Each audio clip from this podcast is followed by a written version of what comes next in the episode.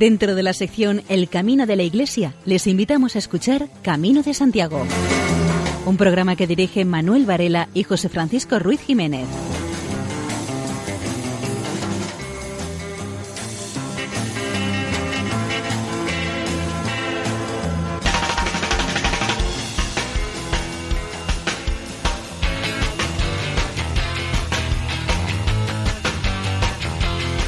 Queridos oyentes, les damos la bienvenida a una nueva edición del programa Camino de Santiago.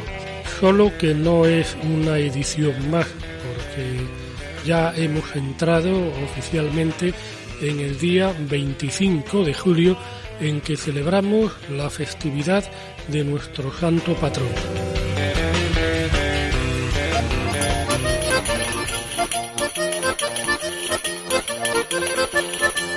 Este espacio está dedicado a noticias sobre el mundo jacobeo al comienzo y al final del programa. Eso por una parte. Por la otra daremos algunas pinceladas sobre el culto al apóstol Santiago en diferentes partes del mundo.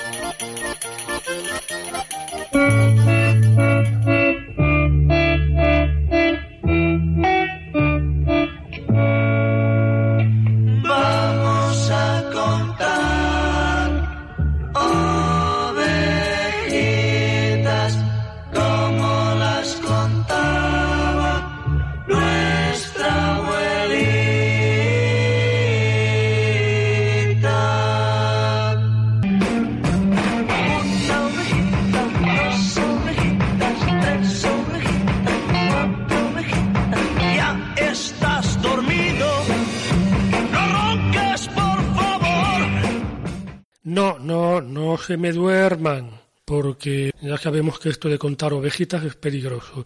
Y después de este programa tenemos a nuestro amigo Miguel Ángel Irigaray con el programa Navarra teniendo en cuenta que están muy cercanos los Sanfermines, es capaz de haberse reservado algún cornúpeta para soltármelo por ahí en el momento más indicado, si yo les duermo a ustedes y le privo de su audiencia natural.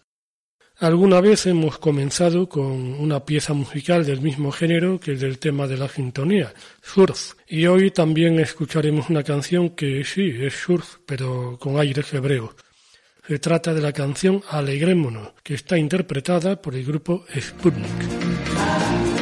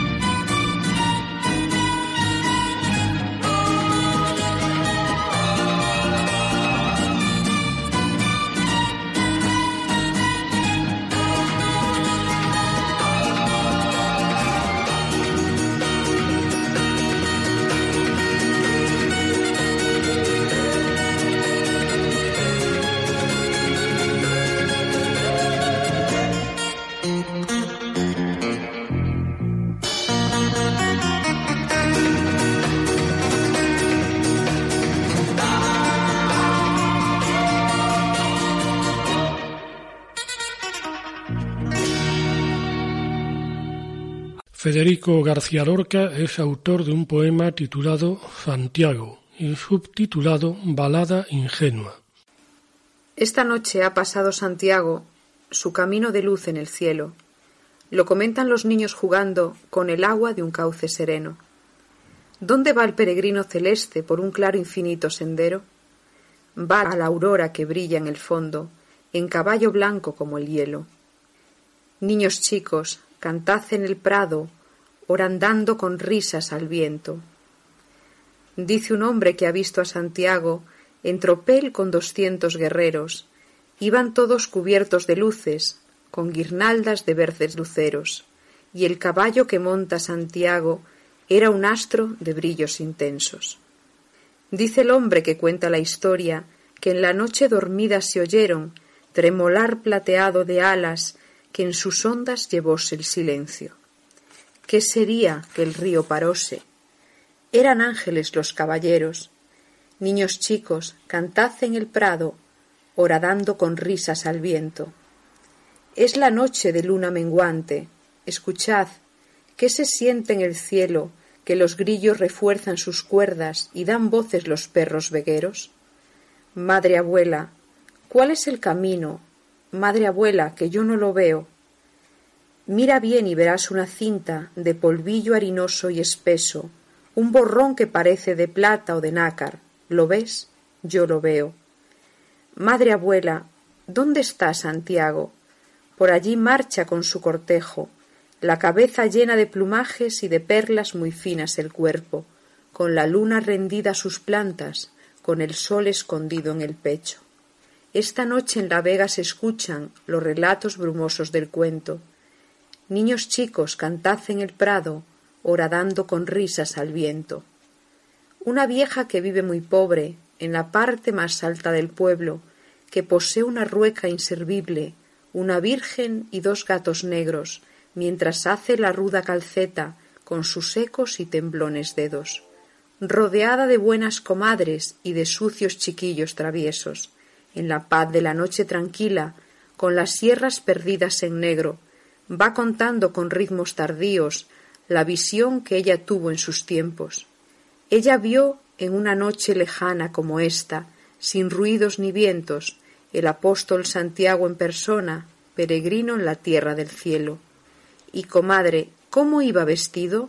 le preguntan dos voces a un tiempo, con bordón de esmeraldas y perlas y una túnica de terciopelo.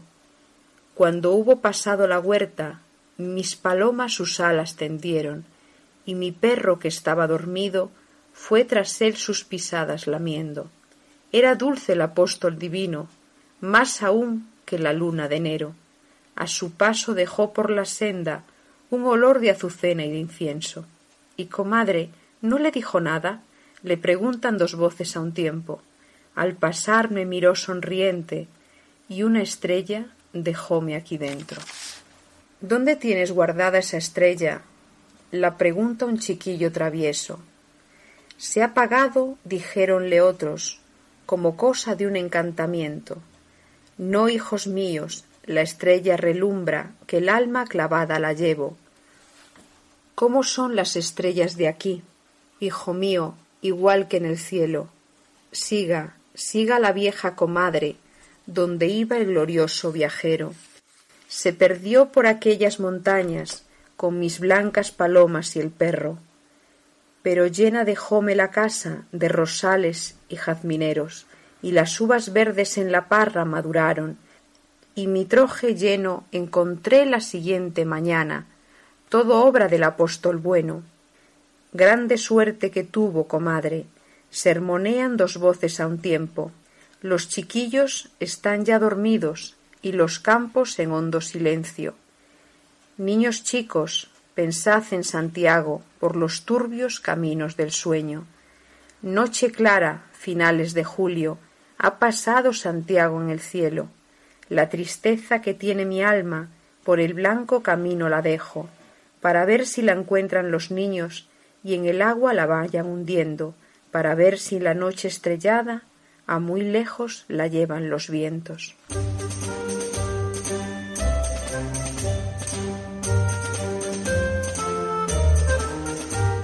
Los colectivos jacobeos reclaman señales, limpieza y más plazas en los albergues del Principado de Asturias en el camino de la costa. Según denuncian varios colectivos, no hay suficiente limpieza, algunos tramos están en mal estado, falta señalización y escasean las plazas en los albergues. La Asociación de Amigos del Camino de Santiago en Valdés, Asturias, promovió un encuentro de representantes de una treintena de municipios y asociaciones relacionados con la ruta jacobea, de representantes municipales y expertos de Asturias y de Galicia. Se pretende que los representantes de los municipios por donde pasa el camino, que se inicia en Oviedo y va por la costa, comuniquen qué es lo que pretenden hacer este año para mejorar el camino. Los aspectos a mejorar están claros. La señalización, con más indicadores que confirmen al peregrino que ha elegido la ruta correcta, la limpieza del sendero y más plazas en albergues, ya sean públicas o privadas. El Principado de Asturias destinará 75.000 euros a actuaciones en diversos tramos del Camino de Santiago a su paso por la costa asturiana. Así lo anunció la directora general de Patrimonio Cultural, Otilia Requejo, y estas inversiones paliarán los puntos oscuros del camino. El gobierno regional asturiano actúa en varios tramos situados entre Muros de Nalón y Soto de Luiña y en Navia, El Franco, Castropol y Legadeo. Las actuaciones consisten en desbroces, habilitación de badenes para desagüe de la plataforma del camino, colocación de hitos y placas de señalización y mejoras concretas de elementos como el Molino del Monte en Castropol. Desde los caminos de Asturias llegan a Santiago unos 30.000 peregrinos anualmente. Es una tendencia al alza. La Icastola Mariaren Biocha de San Sebastián acoge a peregrinos del Camino de Santiago este verano. La Icastola Mariaren Bizotcha de San Sebastián acoge a los peregrinos del Camino de Santiago, ya que debido a las obras en la Icastola Yaquintza, que venía ejerciendo de albergue en los últimos diez años durante el verano, la capital guipuzcoana se había quedado sin ningún albergue para la temporada estival. En un comunicado, desde Mariaren Biotza y Castola, ubicada junto a la Donostiarra playa de la Zurriola, han explicado que de este modo finalmente la capital guipuzcoana no se quedará sin albergue para los peregrinos del Camino de Santiago. Los propios responsables del albergue, tras conocerse la noticia de las obras en Jaquitza, ofrecieron de forma desinteresada sus instalaciones a la Asociación de Amigos de los Caminos de Santiago de Guipúzcoa, para mantener en San Sebastián un albergue para los peregrinos. El albergue se ubica ya en el gimnasio de la Icastola, acondicionado con baños y duchas, y funciona durante los meses de julio y agosto. Los peregrinos pueden acceder entre las 3 y las 10 horas, mientras que el horario de salida es a las 6 de la mañana. Se paga la voluntad y de lo recaudado se destinará un tercio a Cáritas. El peregrino número 100.000 de este año 2016 fue José Rodríguez Martínez, un murciano que había emprendido el camino portugués desde la localidad lusa de Barcelos, en compañía de su hijo. El periódico La Voz de Galicia informa de que los peregrinos han recorrido un total de 190 kilómetros, una aventura que José Rodríguez repetiría por la oportunidad de convivir con gente de diversos países y por los momentos vividos con su hijo durante el trayecto. Para José, esta era la primera vez que hacía la ruta jacobea. Su hijo ya había hecho el camino dos veces antes y siempre volvía a casa con mucha ilusión, por lo que el padre le propuso hacerlo juntos en esta ocasión. Sin embargo, para José fue un reto, porque estaba en baja forma, y decidió que antes de hacer el camino entrenaría un poco haciendo caminatas. Su hijo, Miguel Ángel Rodríguez, estudia medicina en Lisboa, lo que influyó en la decisión de optar por la peregrinación desde el país luso. Hechas las maletas, partieron juntos hacia Braga, Allí dejaron el coche y con una mochila en la espalda comenzaron a caminar desde el municipio de Barcelós y con destino Santiago. Los primeros días los pasaron con unos polacos muy agradables, pero luego se adelantaron porque tenían que llegar antes para coger su vuelo de vuelta. Las últimas jornadas las pasaron solos, padre e hijo, y ello les permitió volver a conectar entre ellos, conocerse mejor y saber cómo se sienten mutuamente, porque aunque en vacaciones están juntos en Murcia, nunca tienen tiempo para estar los dos solos. La ruta jacobea le ha permitido a José estrechar la relación con su hijo, pero también ha sido un reto de superación. Cuando empezamos a caminar, mi objetivo era llegar a Santiago por mi propio pie, tratar de lograr esa meta, y cuando finalmente llegamos fue una satisfacción comprobar que lo había conseguido, reconoce el padre. Su primer camino terminó con una casualidad inesperada, ser el peregrino número 100.000, y con los pies sanos sin ninguna ampolla.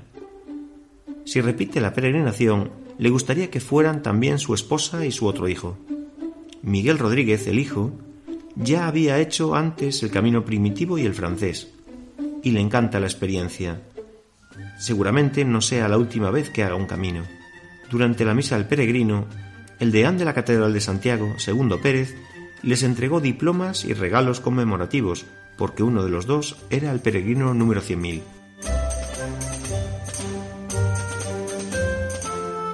Llega a Santiago tras recorrer 102 kilómetros del camino el delegado de Málaga de la Asociación de Amputados de España. Salvador Jiménez, delegado de la Asociación de Amputados de España, Andade, en Málaga, recorrió a pie unos 102 kilómetros del camino inglés que inició en Ferrol. A lo largo del trayecto ha disfrutado del paisaje y de la gastronomía y ha conocido a mucha gente que se paró para darle ánimos e incluso a otros amputados o familiares de afectados que acudían a él para contarle su vivencia e incluso pedirle consejo para mejorar su calidad de vida. Tiene muchas ganas de repetir y volver a disfrutar de la convivencia de la ruta de peregrinaje. José Couguil, delegado de Andade en Galicia, ha destacado que para Jiménez esta experiencia ha sido una forma de hacerse ver, que todo este colectivo es válido para superarse y hacer una vida casi normal, incluso a pesar de transitar por una ruta bastante severa. Andade es una asociación de ámbito nacional sin ánimo de lucro, con delegaciones en todas las autonomías, que se dedica a prestar ayuda y asesoramiento a las personas amputadas en los primeros momentos, informando sobre rehabilitación, el mercado de prótesis y en el aprendizaje a la hora de usarlas, que es como volver a aprender a andar. La asociación ha convocado una manifestación ante el Ministerio de Sanidad mañana 26 de julio para presionar ante los pasos atrás que se están dando con respecto a las prestaciones en materia de prótesis a raíz del impulso del, al catálogo común. Cugil dice que España, Portugal y Rumanía ya los países con prótesis más deficientes y encima ahora se sustituyen por otras de menos calidad para abaratar costes se están dejando de lado a 90.000 amputados en toda España y 8.000 en Galicia. Escuchamos el himno al apóstol Santiago a cargo de la coral Nueva Galicia.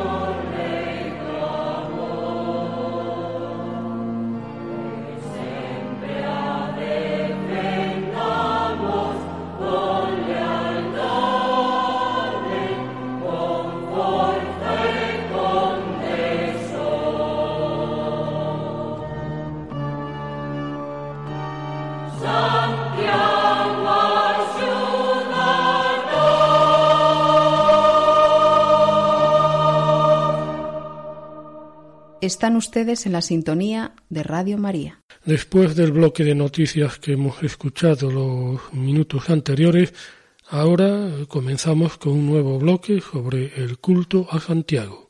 Como aún no estamos plenamente en el día 25, veremos cómo era históricamente la vigilia de la festividad de Santiago Apóstol. Según el Códice Calistino, se habla de limpiar la basílica el día de las vísperas con escobas y plumeros, adornarla con tapices, paños, cortinas y junco, para que más cómodamente puedan entregarse a la oración en ella el clero y el pueblo. La Catedral de Santiago estaba engranada y llena de fragancias, atestada de fieles que sostienen en sus manos velas encendidas hasta las primeras horas del amanecer, permaneciendo en pie y no sentándose más que un pequeño rato. Son muchos los que se han quemado la cara con las velas encendidas para no dormirse al venirles el sueño.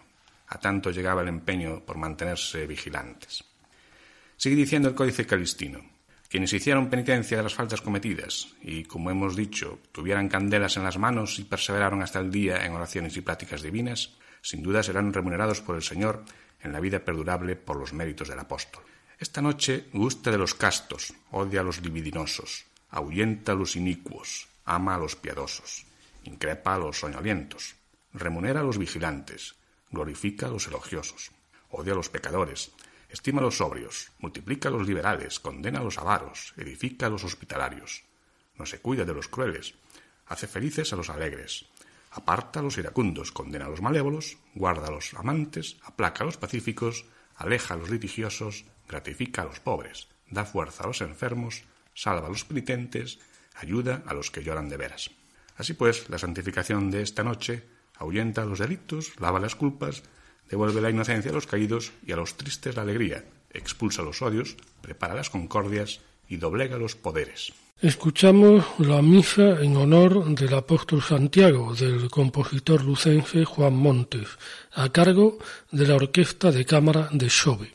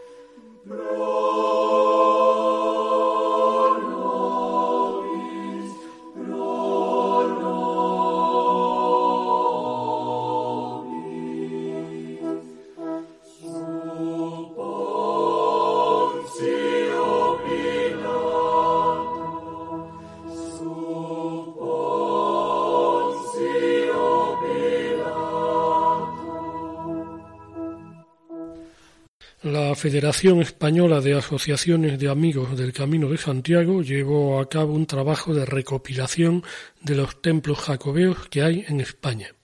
El trabajo documenta los templos, catedrales, monasterios, conventos, iglesias y ermitas, bajo la advocación del apóstol Santiago el Mayor existentes en España, incluso aquellos desaparecidos en el tiempo.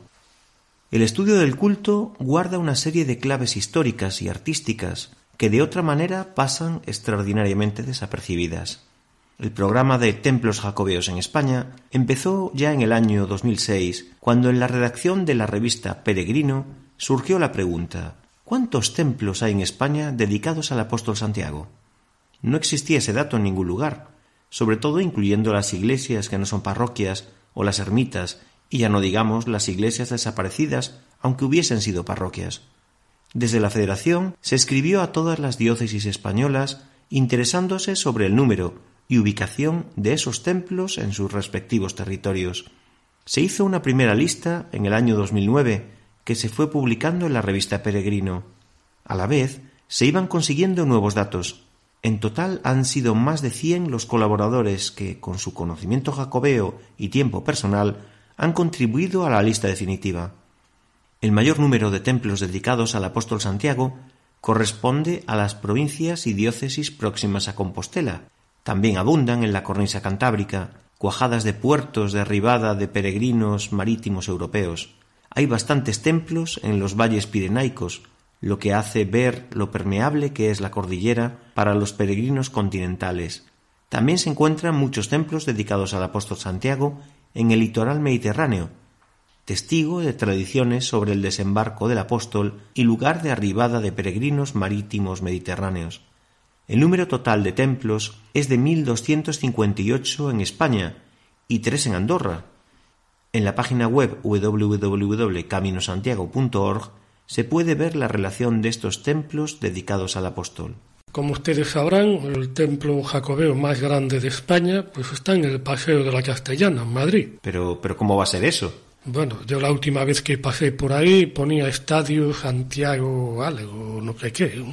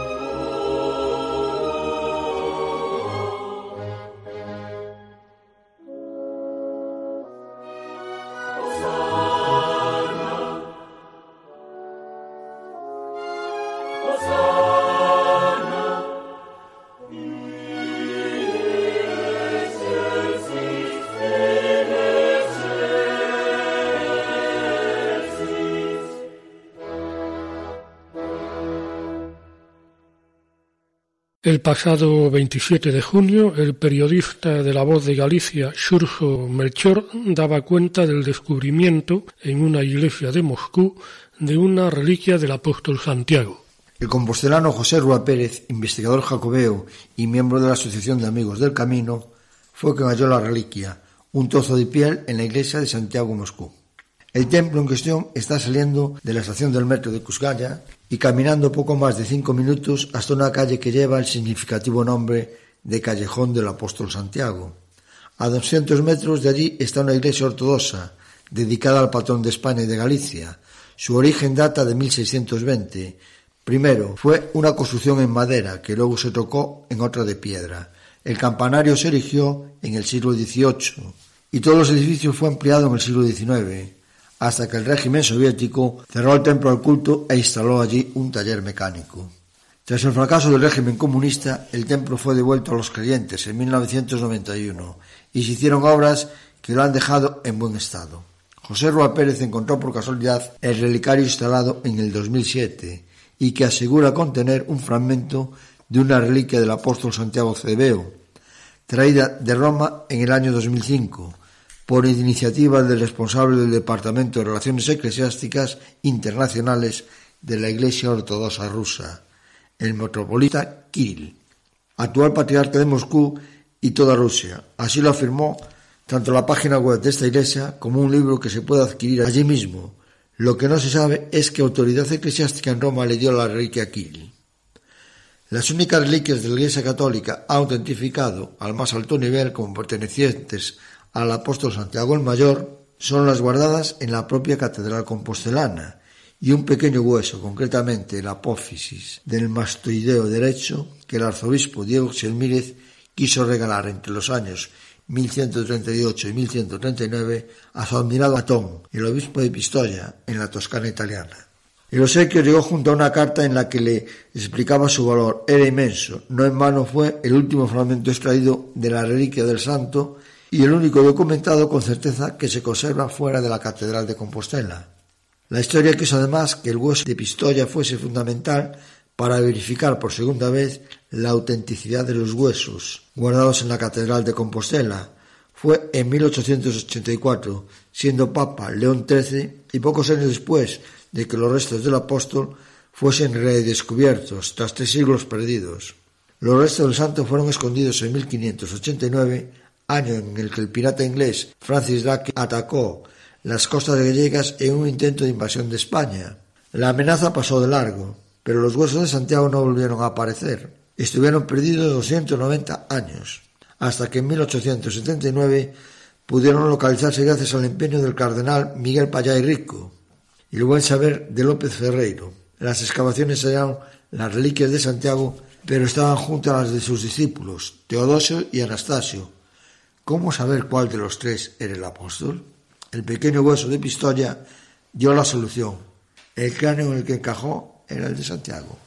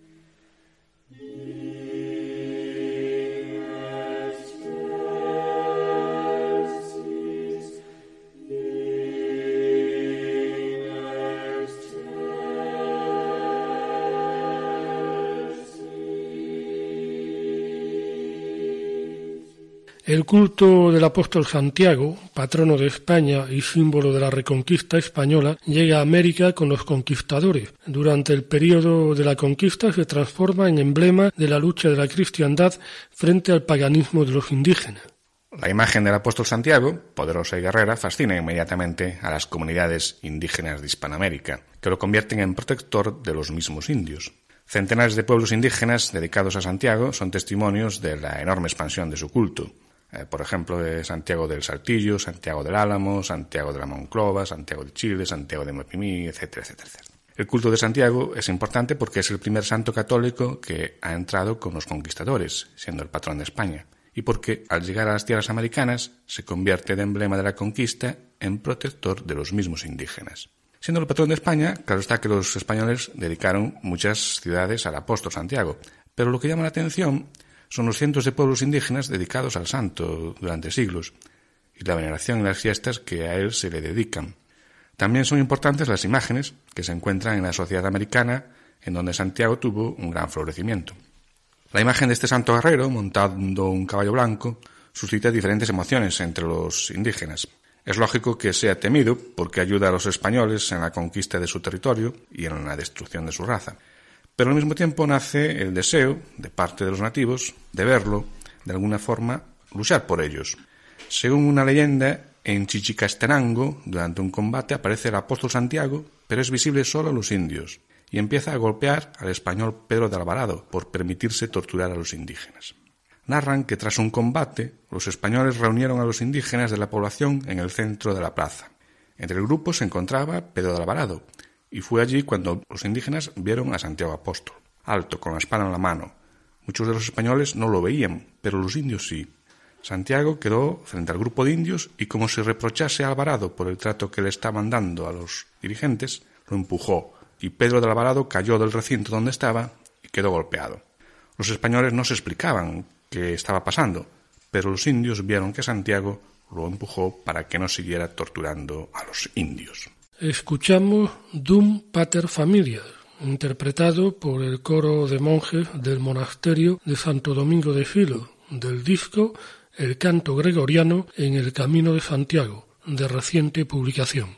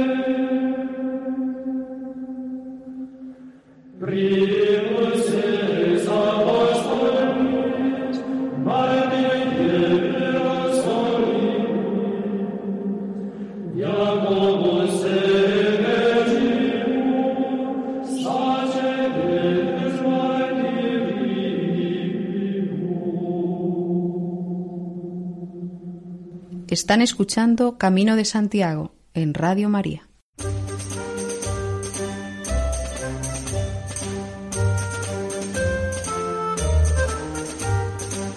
Iniciamos un segundo bloque de noticias en este programa refiriéndonos al proyecto de pastoral en el Camino de Santiago de las Hijas de Santa María de la Providencia. La Congregación de las Hijas de Santa María de la Providencia fundadas por San Luis Guanella, participa desde 2014 en un proyecto pastoral junto a los siervos de la caridad que tiene como fin la acogida humana y espiritual de los peregrinos del Camino de Santiago entre los meses de abril a octubre, los de mayor presencia de peregrinos, con una atención especial a las personas con habilidades diferentes.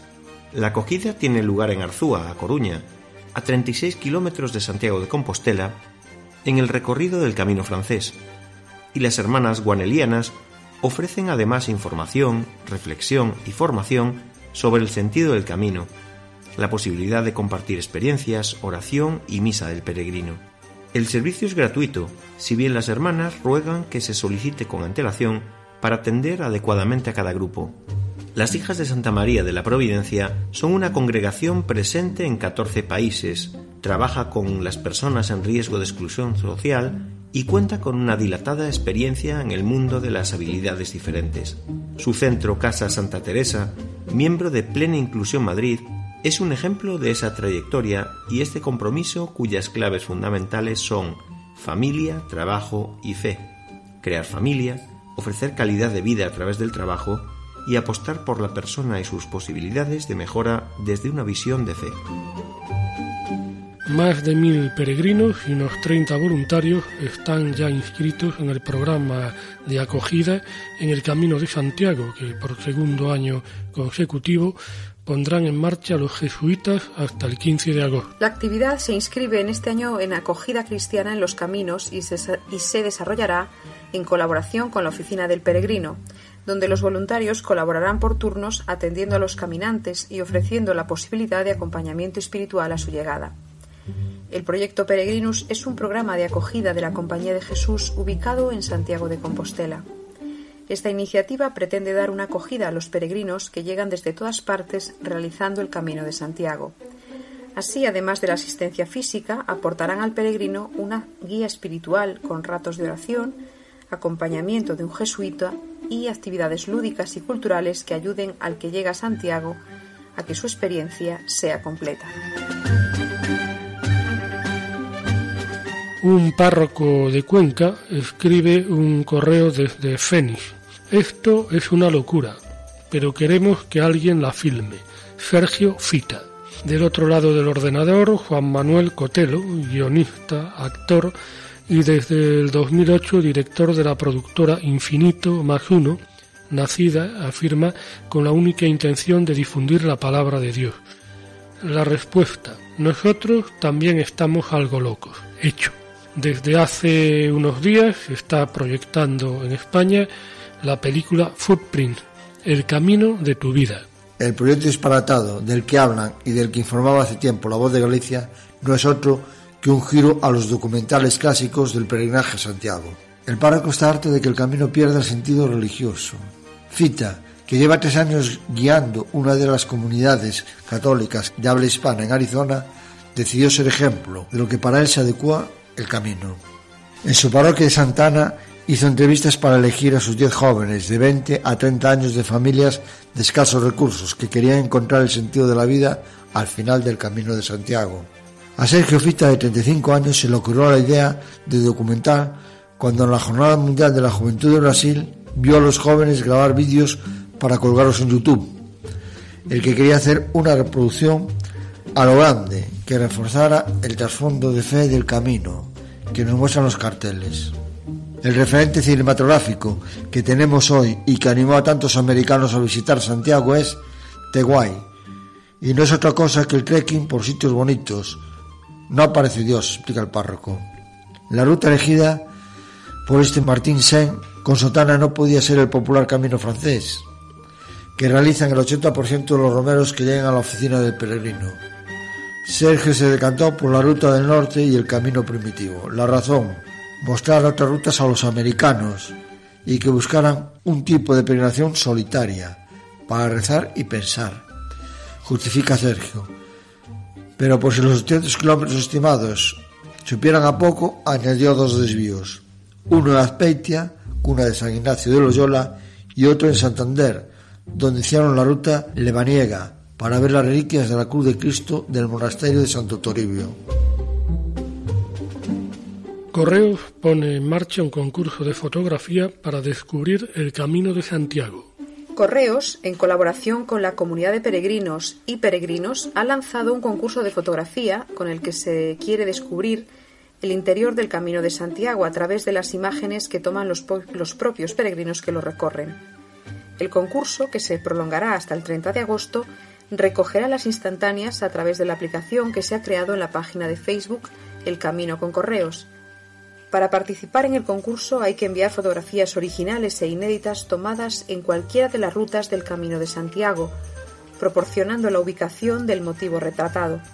Se han establecido cinco categorías: sonrisas, naturaleza y animales, arte y cultura, gastronomía, y una última abierta a otros que da cabida a cualquier otro aspecto mágico del camino.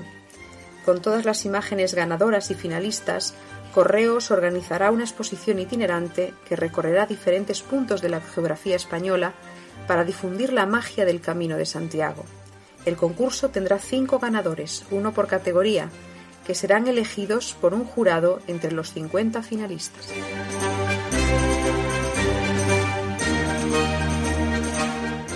La periodista Marga Mosteiro del periódico La Voz de Galicia informaba recientemente de que Callum Hayden, párroco irlandés de St. Godric, había caminado hasta Durham para reivindicar un trazado no oficial de peregrinación a Santiago.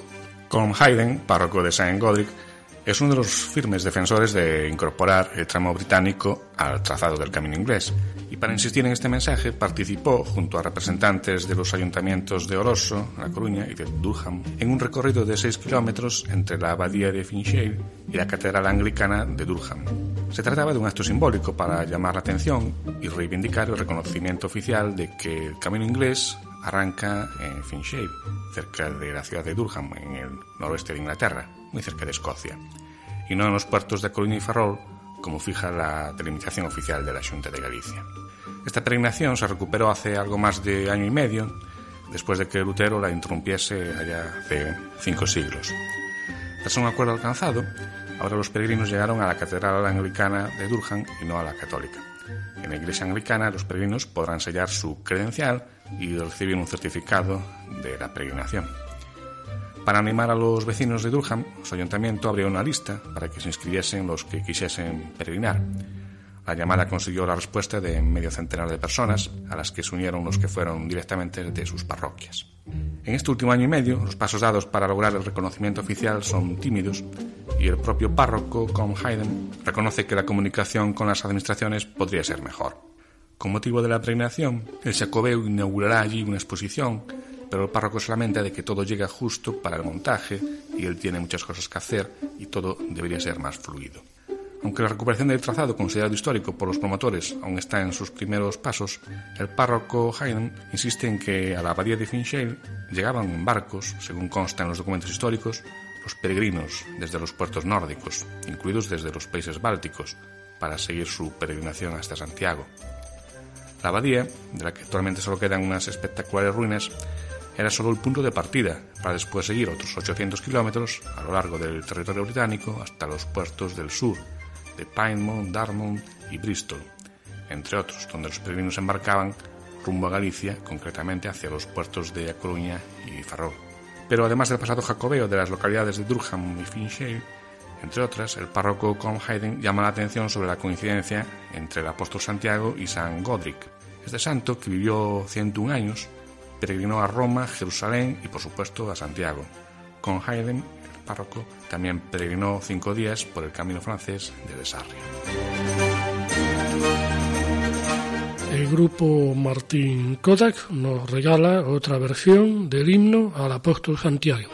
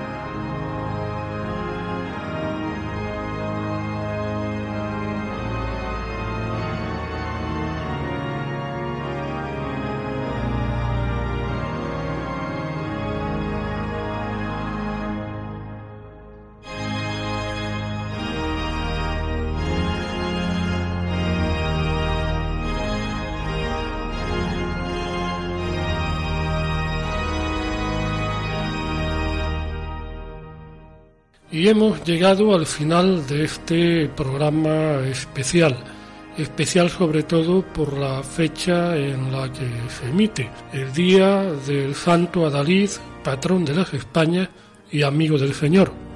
Pero aunque hayamos terminado nuestro programa radiofónico, el camino no ha hecho más que empezar. Hasta la próxima cita. Buenas noches y feliz andadura.